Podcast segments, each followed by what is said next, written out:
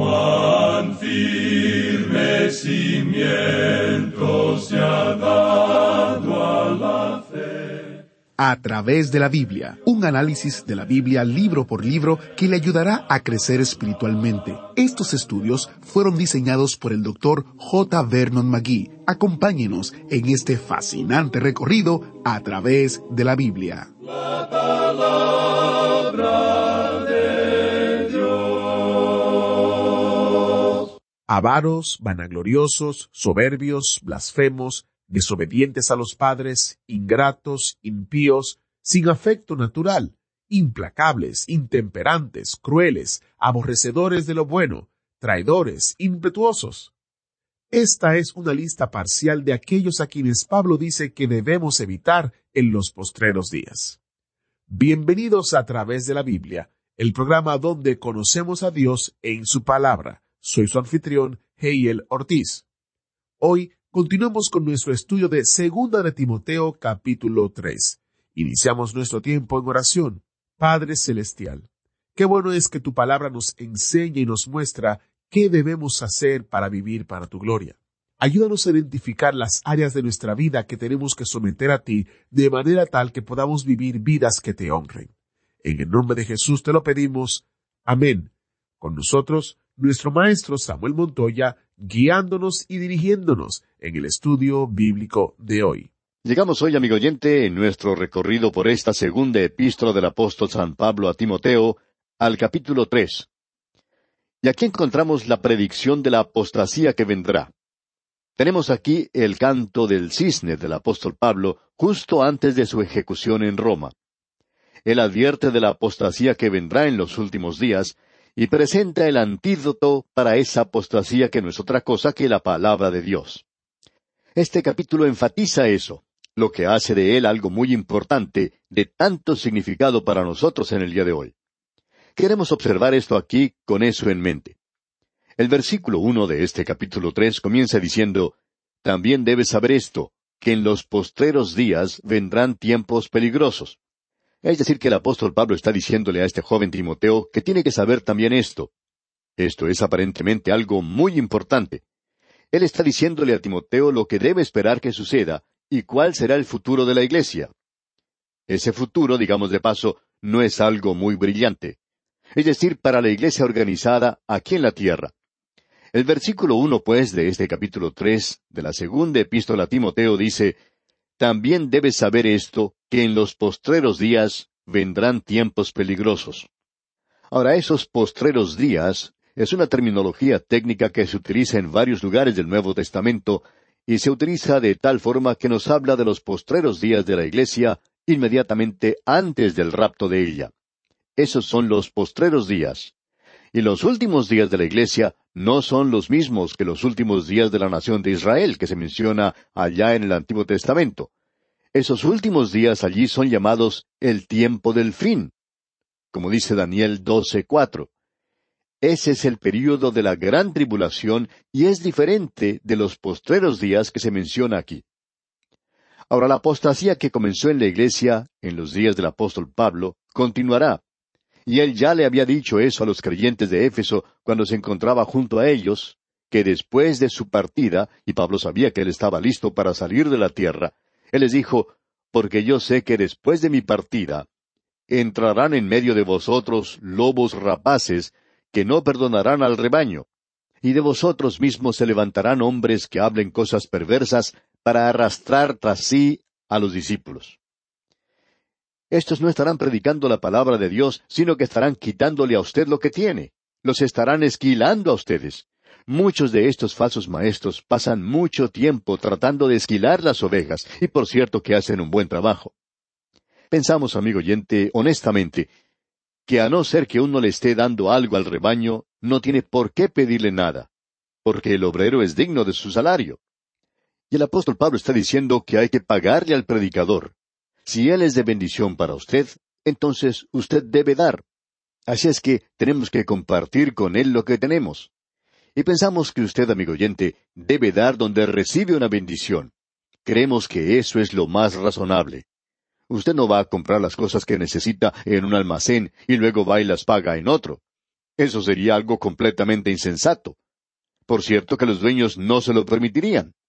El mundo de los negocios es más bien inflexible en cuanto a esto. Pero hay muchas personas hoy que reciben sus bendiciones en un lugar y luego van y pagan en otro lugar, lo cual, pensamos nosotros, es algo completamente equivocado. Pero después de todo, es cosa de ellos. Veamos pues de nuevo lo que dice este primer versículo del capítulo tres de la segunda epístola a Timoteo. También debes saber esto, que en los postreros días vendrán tiempos peligrosos. Bueno, estos tiempos peligrosos indican que son tiempos difíciles los que se acercan. Esto no parece indicar la conversión del mundo, ¿verdad, amigo oyente? Tampoco parece indicar que es la Iglesia quien vaya a hacer que venga el milenio. No parece indicar que la Iglesia vaya a convertir a todo el mundo. La Biblia nunca enseñó eso, amigo oyente. Este es un gran sueño de muchos idealistas y de muchas personas que han vivido como el avestruz, con la cabeza enterrada en la arena y nunca se han enfrentado a la realidad. Notemos ahora qué es lo que vendrá en los días postreros. Se nos da diecinueve descripciones. Lo que tenemos ante nosotros es algo verdaderamente terrible, algo no muy agradable, por cierto, pero queremos mirar esto porque aquí probablemente encontramos el mejor cuadro de la hora presente que usted pueda hallar en cualquier parte de las Sagradas Escrituras. Nosotros enfatizamos mucho el hecho de que no pensamos que en el día de hoy estamos viendo que las Escrituras sean cumplidas. Creemos que estamos avanzando y hemos avanzado a los últimos días de la Iglesia, pero eso no es dar fechas. La razón para decir esto es que estas cosas que se indican aquí han aparecido. Ahora creemos que si uno observa la historia de la Iglesia, notará que hay épocas cuando algunas de estas cosas estaban en evidencia, pero no creemos que uno jamás podría encontrar un período en el cual todas ellas fueran tan evidentes como lo son hoy. Esperamos que usted note lo que tenemos aquí. Vamos a leerlas y comentar conforme leamos. En primer lugar tenemos al comienzo del versículo dos lo siguiente porque habrá hombres amadores de sí mismos. Esta gente se ama a sí misma, y esa es una señal de los últimos días de la Iglesia sobre la tierra. Esto se nota muy evidentemente hoy, se está mostrando en todas las partes de nuestra cultura contemporánea. Suponemos que si hay una cosa que sea evidente, es esto. Esto que se menciona aquí se demuestra muy a menudo en el ambiente de la política. Cierto periodista informa, desde una de las grandes capitales del mundo, que eso es lo que él puede apreciar muy a menudo. Ahora, él no está señalando a ningún partido político en particular, sino a los políticos en general, a aquellos que están ocupando altas posiciones.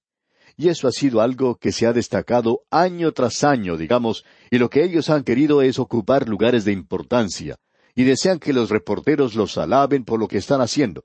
Desean ser alabados y prácticamente insisten en que así se haga. Hay algunos reporteros que lo hacen y son recompensados por eso. Luego hay otros reporteros que muestran favoritismo con otro grupo y también son recompensados a su vez. Pero lo que caracteriza a todo el complejo político del día de hoy es que los hombres desean ser alabados. Y por cierto que eso no se puede limitar nada más que a la política. Uno lo puede apreciar también en los artistas de cine y de teatro, donde se puede ver que esta gente desea esto más que cualquier otra cosa. Aquí tenemos a un actor que dice algo bueno en cuanto a otro y otro a su vez dice lo mismo en cuanto al primer actor. Y eso, por cierto, que tampoco se limita a la vida de los artistas. Probablemente uno lo puede encontrar en cualquier aspecto de la vida. Uno puede verlo en las escuelas, aun en las escuelas que son cristianas. Tienen cierta forma de presentar títulos honorarios, ya que si cierto hombre habla a favor de una escuela, ellos a su vez le hacen un favor a él y le dan un título honorario y así se ayudan mutuamente y eso hasta ocurre dentro de la iglesia misma. Y el apóstol Pablo dirá más adelante en esta epístola, capítulo cuatro, versículo tres, que teniendo comezón de oír, se amontonarán maestros conforme a sus propias concupiscencias. O sea que quieren que les endulcen el oído, quieren ser halagados siempre. De modo que ellos van al púlpito y allí halagan a la congregación. Le dicen a la gente lo maravillosa que es. Ellos, los predicadores, no le dicen que son pecadores, les dicen que son maravillosos. Cuán maravillosos son los diáconos. Y quizá no sea así, amigo oyente. Uno no sabe cómo realmente son las cosas. Lo interesante hoy es el amor a sí mismo que caracteriza la presente hora en que vivimos. Y probablemente no ha habido ninguna otra época en la cual haya tenido tanto de esto como en el presente. Ahora, continuando en la lectura de este versículo dos, la segunda palabra que se utiliza es avaros. Y creemos que esa va muy bien con la primera. Amadores de sí mismos lleva a que sean amadores del dinero, porque esta vieja naturaleza gusta de tener mucho dinero para gastar en sí mismo, y esos son los amadores del dinero. Usted recuerda que Pablo dijo en su primera carta a Timoteo, capítulo seis, versículo diez, lo siguiente, porque raíz de todos los males es el amor al dinero. El dinero en sí mismo no es malo. El problema está en nuestra actitud en relación con el dinero, es decir, cómo lo obtiene y cómo lo gasta, lo que indica aquí en la palabra avaros. Y la avaricia es la que se relaciona a sí mismo, no solamente con la forma de obtener la riqueza, sino con la forma en que se utiliza esa riqueza. En cierta ocasión había un creyente muy rico. Parecía que lo que este hombre tocaba se convertía en oro. Alguien le dijo cierto día que parecía que él estaba acumulando mucho dinero, y él contestó, Yo no estoy interesado en el dinero, estoy interesado en lo que puede hacer. Y eso tenía que ver con el mundo de los negocios y también con el mundo creyente, porque por cierto que ese hombre utilizaba ese dinero para la gloria de Dios. Bueno, aquí se habla de los avaros, y ellos son los que aman el dinero. Luego tenemos otra palabra, vanagloriosos. Eso tiene que ver con las personas que son fanfarronas, o que se las dan de valientes. Usted se puede dar cuenta que un hombre es orgulloso por la forma en que él camina y camina como pavo real. Y esa es la idea que se presenta aquí. Son fanfarrones. Y la cuarta palabra que se menciona aquí es soberbios. Podríamos llamarlos altaneros. La quinta es blasfemos. A estos podríamos describirlos como maldicientes, murmuradores. Hay algunas personas a las que les gusta quejarse todo el tiempo. Y así es el murmurador, siempre encuentra alguna falta en cuanto a los demás, siempre metiéndose en los negocios de la otra gente, y eso es lo que tenemos aquí en esta palabra. Ahora la sexta palabra que encontramos es desobedientes a los padres. No hace falta explicar esto demasiado. Se explica por sí mismo. Y por cierto que esto que se dice aquí es algo muy evidente en la actualidad, el ser desobedientes a los padres. En el presente tenemos miles de jóvenes y muchachas, adolescentes, que se han ido de sus hogares a hacer las cosas por sí mismos, sin haber consultado con sus padres. Desobedientes a los padres. Quizá pueda justificarse lo que están haciendo, pero aún así ellos son desobedientes con sus padres. La siguiente palabra es ingratos. Y esto una vez más se revela en el día de hoy. Hay mucha gente que acepta regalos de los demás sin siquiera darles las gracias. Además, aceptan todo lo que Dios les da y nunca le dan las gracias a Él. Se estila decir que la ingratitud es un monstruo que da horror. Continuando al final de este versículo dos, encontramos la palabra impíos. Estos son los profanadores. Ellos en realidad están contra Dios en su forma de hablar y en su forma de vivir. La novena descripción que tenemos continúa en el versículo tres. Sin afecto natural. Esto indica relaciones anormales.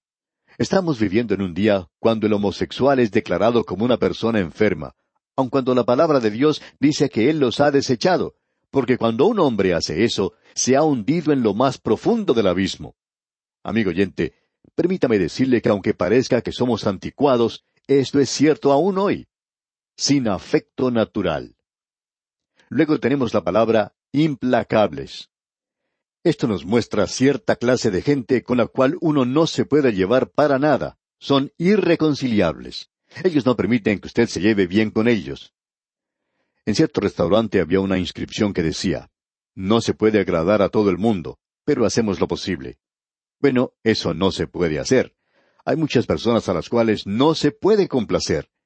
Hemos descubierto que aún a través de este programa radial, aquí en A través de la Biblia, hay algunas personas a las cuales no se puede complacer.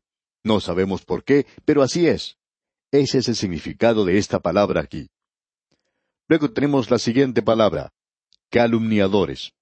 Amigo oyente, hay mucha abundancia de esta clase de gente en el presente. Luego tenemos intemperantes. Esto quiere decir personas que no se pueden controlar a sí mismas. Y eso nuevamente caracteriza a muchos en el día de hoy. Luego viene la palabra crueles. Y esto indica salvajes. y muchas de nuestras ciudades se han convertido hoy en selvas o junglas de cemento. Y no hay seguridad para salir por sus calles. ¿Por qué? Porque los hombres se están convirtiendo otra vez en salvajes. Luego dice al final de este versículo tres, aborrecedores de lo bueno. También tenemos mucha evidencia de esto en el presente. Luego, al comienzo del versículo cuatro dice, traidores. Y hay personas en las cuales uno no puede confiar hoy. Leemos luego, impetuosos. A estos podríamos llamar temerarios o precipitados e indiferentes. Luego se nos dice, infatuados. Estas personas han sido cegadas por su propio orgullo, o se han emborrachado con el orgullo. Son ambiciosos, altivos, arrogantes. Luego se nos dice al final de este versículo cuatro, amadores de los deleites más que de Dios. Eso caracteriza a la humanidad del día de hoy. Nunca se ha gastado tanto dinero para poder proveer el placer para la gente. Eventos deportivos, entretenimientos, estas cosas atraen a millones de personas hoy. Y ese es exactamente el mismo camino que recorrió Roma antes de caer. Presentaban esos grandes circos para las multitudes, y luego Roma cayó. Y nosotros estamos viviendo en un día similar. Ahora, a mí me gusta participar en los deportes pero nunca llegué a comprender esta clase de deporte por el cual uno se tiene que sentar en tal posición que pueda contemplar lo que están haciendo los demás. Nunca me entusiasmó demasiado el ir al estadio, e ir con los demás, o sea, con otras cincuenta mil personas, y contemplar a veintidós jugadores disputándose una pelota de fútbol. Me hubiera gustado estar yo mismo allí, si hubiera sido más joven. Pero, amigo oyente, yo no voy a ir a un lugar a mirar que estas otras personas jueguen un partido mientras yo estoy en la tribuna. Ahora no estamos acusando a estos hombres, pero lo que deseamos señalar es que hay multitudes que están gastando fortunas hoy para proveer entretenimiento. Eso es lo que caracteriza a la iglesia visible. Ahora pasando al versículo cinco de este capítulo tres de la segunda epístola a Timoteo, dice el apóstol Pablo, que tendrán apariencia de piedad, pero negarán la eficacia de ella. A estos evita. Estamos en un día cuando la gente simplemente pasa por los ritos de la religión sin que esto tenga vida en realidad. Aquí se nos dice que debemos evitar estas cosas. Quisiéramos hacer una pregunta aquí. Si usted se encuentra en una iglesia liberal, muerta, fría, y usted es un creyente, quisiéramos preguntarle, ¿qué es lo que está haciendo allí? Cuando la palabra de Dios dice que usted tiene que evitar estas cosas. Por todas partes usted puede encontrar pastores maravillosos y también iglesias maravillosas. Nosotros leemos cartas muy a menudo de personas que en realidad son buenos creyentes en todas partes, que pertenecen a iglesias que se mantienen firmes por Dios, y a veces nos preguntamos, ¿por qué el pueblo de Dios no está con estos y otros hombres? Debemos decir que la palabra de Dios es muy clara en esta ocasión. Luego en el versículo seis leemos, porque de estos son los que se meten en las casas y llevan cautivas a las mujercillas cargadas de pecados, arrastradas por diversas concupiscencias. Cuando aquí se habla de mujercillas, creemos que indica personas de ambos sexos. Ha habido personas que han ido a conferencias bíblicas por muchos años y hay muchos de ellos que no saben más de lo que sabían hace veinticinco años atrás. Uno se pregunta, ¿qué es lo que están haciendo? Lo que sucede se menciona aquí en el versículo siete, donde dice, Estas siempre están aprendiendo y nunca pueden llegar al conocimiento de la verdad. Amigo oyente, si usted se encuentra en esta categoría en el día de hoy, póngase de rodillas y pídale a Dios que le perdone. Ahora en los versículos ocho y nueve leemos, Y de la manera que Janes y Jambres resistieron a Moisés, así también éstos resisten a la verdad hombres corruptos de entendimiento, réprobos en cuanto a la fe. Mas no irán más adelante, porque su insensatez será manifiesta a todos, como también lo fue la de aquellos. Queremos seguir adelante en nuestra lectura y ver lo que dicen ahora los versículos diez al doce. Pero tú has seguido mi doctrina, conducta, propósito, fe, longanimidad, amor, paciencia, persecuciones, padecimientos, como los que me sobrevinieron en Antioquía, en Iconio, en Listra, persecuciones que he sufrido y de todas me ha librado el Señor. Y también todos los que quieren vivir piadosamente en Cristo Jesús padecerán persecución. Ahora esto es algo muy claro y vamos a tener que dejarlo para nuestro próximo programa. Pero aquí deseamos mencionar que creemos haber entrado en una órbita en la cual uno va a ser perseguido por su fe. En cierta ocasión, Melvin Laird, quien más tarde llegaría a ser el secretario de Defensa de los Estados Unidos, hizo la siguiente declaración. No sabemos bajo cuáles circunstancias dijo esto, pero lo que él dijo fue lo siguiente. En este mundo se está haciendo cada vez más impopular el ser creyente. Pronto puede llegar a ser peligroso. Amigo oyente, no fuimos nosotros los que dijimos eso. Este señor fue quien lo dijo. Por lo menos la prensa informó de esa manera. Y queremos decir esto, amigo oyente. Creemos que vamos a poder apreciar esto en los días que vienen. La separación de los hombres de los muchachitos. Aquellos que en realidad se mantienen firmes por el Señor Jesucristo y los que no lo son. Y creemos que esto es algo que debe analizar en su vida, amigo creyente. ¿Hasta dónde estoy dispuesto a llegar por el Señor Jesucristo? ¿Cuánto estoy dispuesto a entregar? Esto es algo que debemos analizar en el pensamiento de nuestro propio corazón. Me da tristeza decir, amigo oyente, que yo por mí mismo no puedo presentar una respuesta muy adecuada, pero sí quiero servirle y amarle a Él, y espero que Él me dé su gracia para soportar lo que pueda venir en el futuro. Bien, amigo oyente, vamos a detenernos aquí por hoy. Dios mediante continuaremos con este estudio de la segunda epístola del apóstol Pablo a Timoteo en nuestro próximo programa. Que Dios le bendiga ricamente. Muchas gracias al maestro Samuel Montoya. Este es un buen consejo. ¿Alguna vez usted ha pensado en estas cosas? Puede que Dios no nos pida que vayamos hasta los confines de la tierra o que suframos persecución por su causa, pero todos deberíamos preguntarnos, ¿hasta dónde estoy dispuesto a llegar por Cristo y a qué estoy dispuesto a renunciar por Él para que me dé algo mejor? Si el estudio de hoy despertó preguntas y si usted se está preguntando qué va a suceder en el programa de Dios para el mundo, me gustaría sugerirle algunos recursos, unos libritos que tenemos disponibles para usted como descarga gratuita.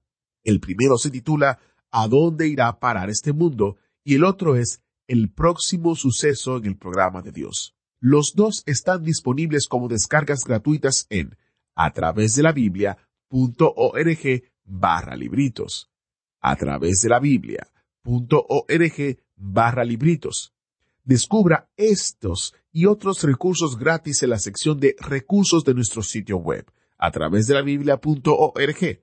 Usted encontrará muchos recursos que le ayudarán a entender la palabra de Dios, incluyendo los recursos destacados de este mes que incluye un comentario que reúne las cartas de Primera y Segunda de Tesalonicenses, Primera y Segunda de Timoteo, Tito y Filemón.